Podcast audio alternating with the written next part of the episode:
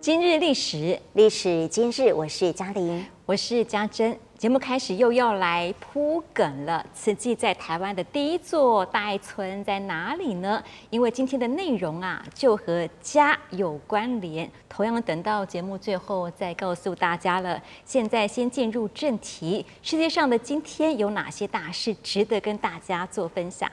历史恒久远，今日为您选重点。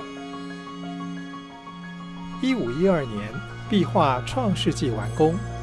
米开朗基罗在梵蒂冈西斯丁礼拜堂大厅天顶的中央部分，按照建筑边框画的连续九幅宗教题材的天顶壁画，取材于圣经有关开天辟地直到洪水方舟的故事，创作历时长达四年多。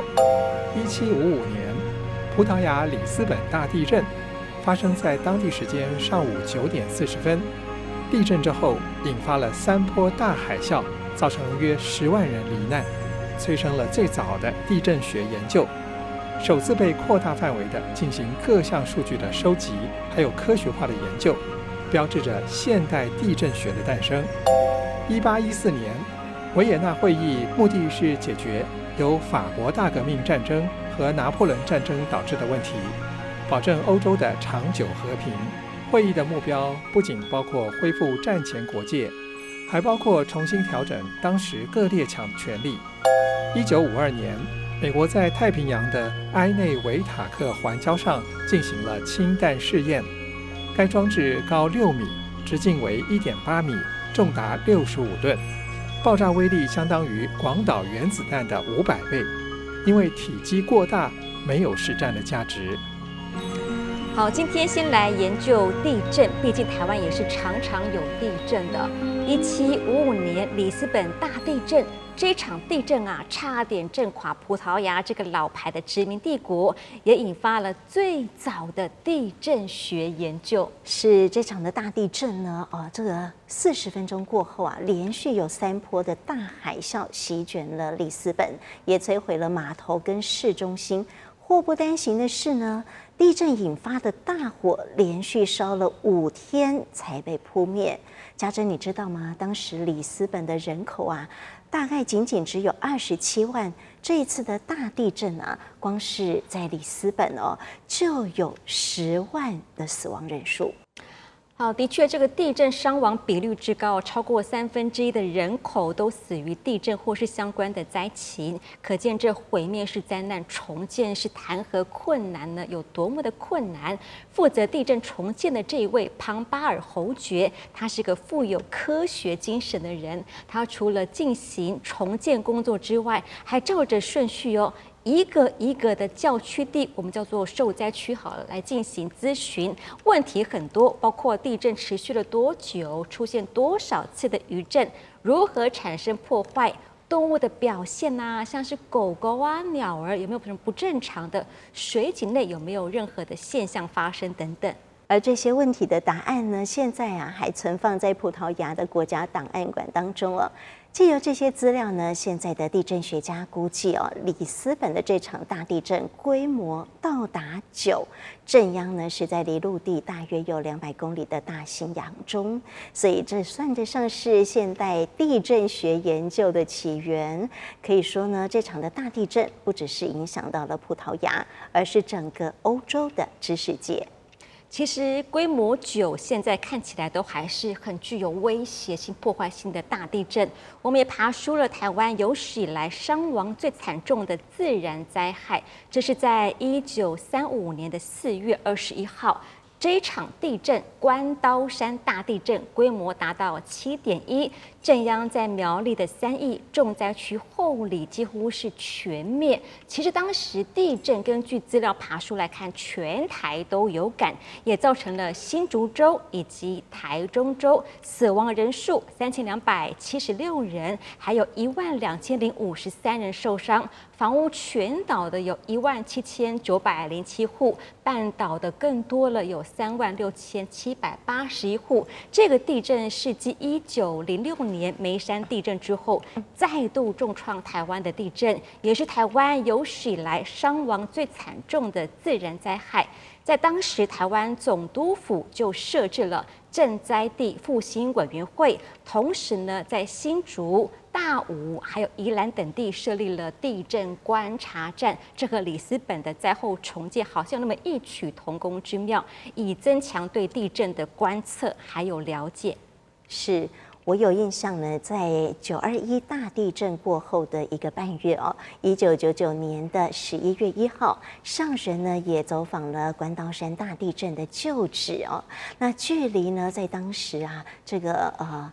六十多年前，现在算起来是八十几年前的台湾社会了。然后，虽然民生很困难，却也是呢这场的赈灾啊，影响了全面性这个救灾的热潮。那么，从历史档案也看得出来，台湾总督府呢召开了紧急会议，募集了这个物资，也结合了当地。除了是政府以外，民间有很多的力量也都自发的来救起这场的灾难当中关怀乡亲哦。那么，一九九九年的十一月二号呢，上人到达了台北分会之后，也对于啊文化工作者，也就是我们人文的同仁开示哦。这场当年啊，这个关刀山大地震死亡人数有三千多人，其实比九二一更严重。那么以当时时的人口比例来看哦，这个灾情的惨重啊，真是非常的一个影响巨大哦。那么经过这场地震，当时还是三岁小孩的齐老，现在都已经八十五岁了。但是我们可以去记录到的呢，就是啊，即使经过了人生当中这么可怕的世纪级的灾难。还是可以平顺安然活到现在，所以对于九二一地震的灾民来说，未来还是充满希望的。上人也提醒我们文化工作者，是是我们要记录历史哦，见证历史。我们有责任呢，要把过去的历史找回来，为时代做见证。也趁着齐老都还在进行访问哦，主要呢是要看看呐、在这么克难的一个环境当中，那个年代大家是如何。呃，度过这场的大灾难，还有呢，是用什么样的心态积极来面对这样的一个人生，来鼓励呃九二一地震的灾民，也回应到佛法当中有讲到的经典呢，佛陀说法，大地六种的震动会出现呢。那九二一大地震呢，虽然是不幸的灾情，可是呢，也看到了有妙法涌现哦，也就是每一尊的菩萨。涌地出现了，来共同，不管是北中南东，一起集合到中部地区来关怀乡亲，所以就如同我们的爱心一样，可以立即涌现来集合力量。我们接下来呢，再来看看历史上的十一月一号还有哪些重要大事。一九七四年，日本三丽鸥公司所创作的卡通 Hello Kitty 问世。官方对于 Hello Kitty 为什么没有嘴的解释，是因为它用心灵沟通，不需要透过任何一种语言，这样可以透过面部表情来表现更丰富的感情变化。系列商品已经行销全球。一九九三年，欧盟正式成立，现在拥有二十七个成员国，是世界上第三大的经济实体。成员国已经将部分国家的主权交给组织。加上欧盟执委会，连同具有政治影响力的欧盟理事会、欧洲议会和欧洲法院，令欧盟越来越像联邦制国家。一九九六年，全台第一只导盲犬上路，导盲犬 Aggie 通过了八十项测验之后，开始为盲人柯明启服务。初期，Aggie 常常被附近的居民排挤与斥责，甚至不能够搭乘大众运输。后期政府修改了相关法令。才让导盲犬可以畅行无阻。好，讨论重点啦，就在这里了。这两只或许很多人都还留存着今日历史，要问问嘉玲，你当时有没有入坑呢？我非常的理性哦，因为呢，其实啊，在脑海当中会出现的就是，究竟我们是跟风，哎，跟上这一股的热潮，还是我们真的有需要？所以上人呢常常讲到啊，到底呢是你的想要，还是你的需要？我们要时时来 自我警惕一下。好，你这样讲就我的忏悔心就来了。当时我的确有入坑，相信啊，摄影师也是吧，对不对？当时一定有加购速食店的 Hello Kitty，而这波热潮啊，大致都是因为三个因素所造成的，像是限量、成对，还有整套。想当时麦当劳的每个门市都大排长龙，仿佛是餐点不要钱一样。而根据了解呢，从一九九九年到二零零一年，总共推出了三波系列，卖了多少只？卖了一千两百万只耶！这个数量是相当的惊人的，可以说是抢翻天。不过当时的热潮也可能被嫌弃，像我这两只就一直放着放着放着放到现在，袋子都蒙上了许多的灰尘了，而且还有人啊，可能把它丢进垃圾桶，变成了垃圾桶的一份子。是，所以其实啊，在我们的心中要常常来思考一个问题了哦。刚刚提到的，究竟是想要还是需要？如果呢，我们要珍藏它，就要好好的来珍惜它哦。比如说，哎，放在柜子的边边，很久没有动到哦。那但是呢，如果呢，哎，我们有理性的话，也要想一想哦，究竟这个物欲跟欲望一念之间，不要浪费在不需要的事物上。好，要像他一样认真啊，不求回报。看看这一只在台湾导盲犬历史具有重要意义的，因为在一九九四年，这一只导盲犬 H，我们叫做雅琪，立法院三读修正通过了《身心障碍者权益保障法》，明定导盲犬可以自由地进出公共场所。而嘉玲好像采访过雅琪和它的主人柯明奇，对吗？是。我当时啊，印象非常深刻，就是啊，真的被这只雅琪惊艳到。我在采访这个柯主任的时候啊，雅琪就非常乖哦，就坐在他的椅子底下，没有主人任何一个指令啊，即使你用美食诱惑他，他还是不为所动的哦。所以对于雅琪啊，在刚开始，台湾民众呢，对于导盲犬的误解真的太深，认为狗啊。脏臭，而且呢会乱咬人哦，所以就吃了好多的闭门羹哦。所以这个柯主任他有一次搭台铁的时候，工作人员呢不啊、呃、不仅是不让这只的雅琪上车，还要求柯明奇呢用大布袋把狗狗装进去才可以进去哦。那另外呢去参观有一些的地方哦，观光景点有很多的工作人员都有非常多的考量。好，看到这段历史也是他和主人的辛酸岁月了。因此，主人柯明奇还有雅琪的筚路蓝缕的奋斗故事，曾经撰书出版，感动了好多人哦。而在二零一一年的一月，年迈的雅琪因为器官衰竭，在收养家庭中过世，享年十六岁，这称得上是狗瑞了。好，继续就带您回顾此季历史上的今天。一九八一年，陈慧建居士撰写证严法师的《慈济世界》，分三期在天华月刊第三十、三十一、三十二期进行连载。一九九零年，慈济基金会三位副总执行长相接入金社报告管理中心近况，上人指示慈济月刊改版，页数增至一百二十八页，提升印刷和装订品质，增强深度报道。并自十二月份两百八十九期开始发行二十一万份的量，缩减为三万份。一九九二年，日本慈济世界双月刊正式创刊。一九九三年，美国佛教慈济义诊中心正式的对外开放，为社区各族裔贫困病患提供免费的治疗。两千年，象神台风造成台湾北部、东北部灾情惨重，慈济台北分会。今日成立了总协调中心，另外在汐止、南港、基隆等地组成香积组，准备热食便当，同时紧急调度人力协助救灾、送食、援助物资等。两千零九年，莫拉克风灾届满百日，慈济于高雄小巨蛋举办静思智慧大爱，让善念共振万人祈福会。那玛夏乡南沙鲁村的布农族族人献唱慈济歌选《普天三无》，与布农族丰收之歌报赞功，传达和平与感恩。二零一零年，菲律宾慈济志工首次在非国亡人节期间，在公墓设立回收点，向扫墓的民众宣导环保理念，并带动资源回收。二零二二年，慈济基金会在印度正式注册为 NPO 组织。画面当中呢，提醒了我们，在这场呢，二零零九年的十一月一号为莫拉克风灾的受灾乡亲祈福会哦，其实呢，上人才。结束了半个多月的行脚，风尘仆仆回到花莲，可是还是坚持哦，在晚上连线来观赏哦。那非常令人感动的是，受灾的那玛夏乡亲们用布农族语唱出了普天三无，还有庆祝丰收的抱枕功。来看看当时的画面。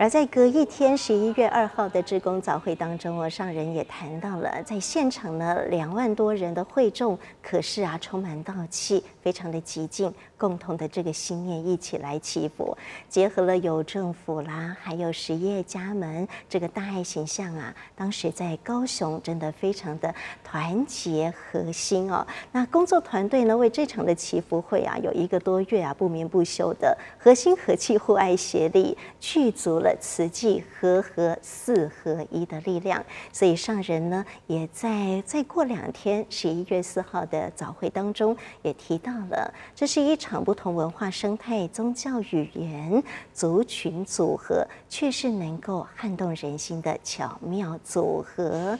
不仅是台下的观众们，还有台上的这群受灾乡亲跟演艺菩萨们，大家善念汇聚。成一片的虔诚，所以这长期累积起来的四合一精神，能够呢把慈济志工在当地互助培养的这一份善缘牵连起来，大家深口意，彼此和合。好，提到了因为凝聚而有向心力，就来看看菲律宾的王仁杰。它很特别，因为菲律宾的民众大多是信奉天主教。十一月一号是天主教的诸圣节，二号是诸灵节。有教会人员其实就说了，原本二号啊才是信徒们悼念已逝亲人的日子，但是积习成俗，也就变得是一号是成为菲律宾的亡人节了。这个气氛呐、在台湾的我们很难想象，因为他们是举国欢乐。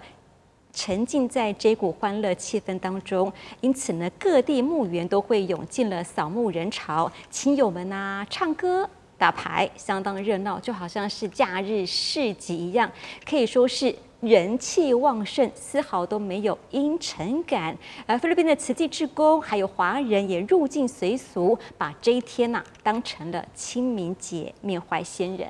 这也看得出来哦，在菲律宾的民族性啦，这是悼念亲人，心情本身严肃，可是欢乐的气氛是来自于亲人之间好久没有团圆的这份气息，也看得出呢，家庭观念非常的浓厚。好，继续慈济的精选历史，就是和菲律宾慈济志工在亡人节做了什么有关。二零二二年十一月一号。非王人节环保宣导，菲律宾王人节相当于华人的清明节，奥莫克志工和慈亲前往墓园。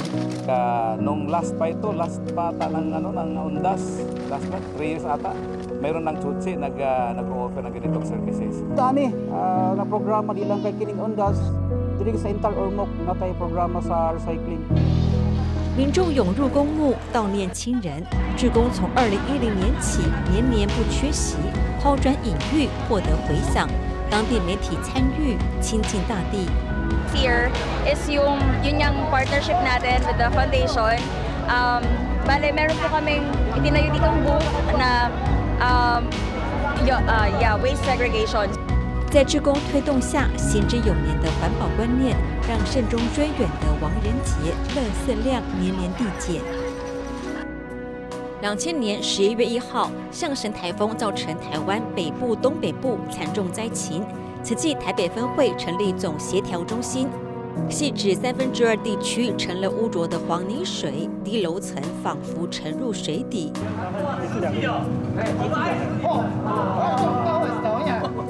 社区停水断电，一片漆黑，橡皮艇摸黑前行。还有呢，还有，小心啊，小心啊！小吃店、停车场都成了香积厨房。之后，统一由内湖联络处成立临时中央厨房，日产一万多个便当。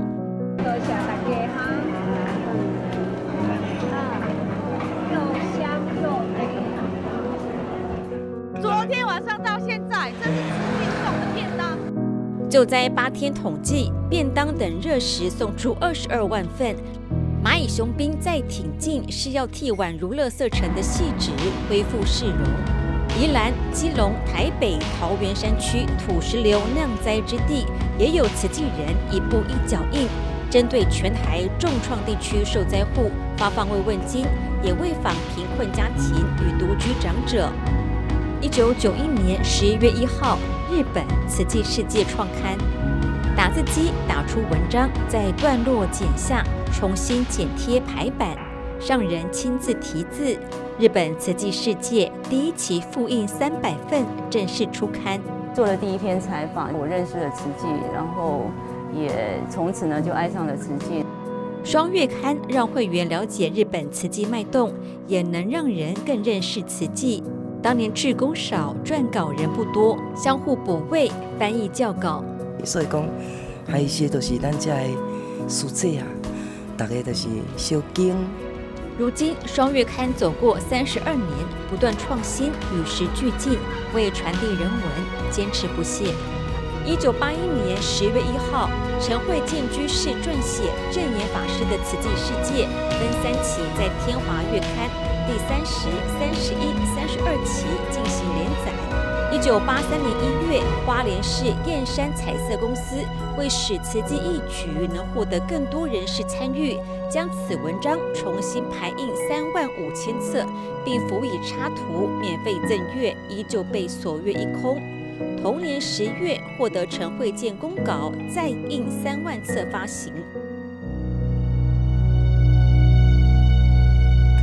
好，看完了历史上的今天的精选，就要来解谜了，揭晓答案了。刚刚嘉玲提到了，在山林大爱园区，包括了政府、慈济，还有当地乡亲。如何安身立命？现在有全新的家园，而回想慈济在台湾的第一座大爱村呐、啊，也和山有关联哦。这是也和原住民有关，是第一座慈济大爱村，位在南投。因为一九九四年道格台风让翠峦部落交通中断，全村遭殃，慈济物资驰援，更协助了重建三十五户新的部落，是在一九九七年启用的，这就是慈济在台湾的第一座大爱村了。以上就是今日历史，我是家珍，我是嘉玲，我们下次见。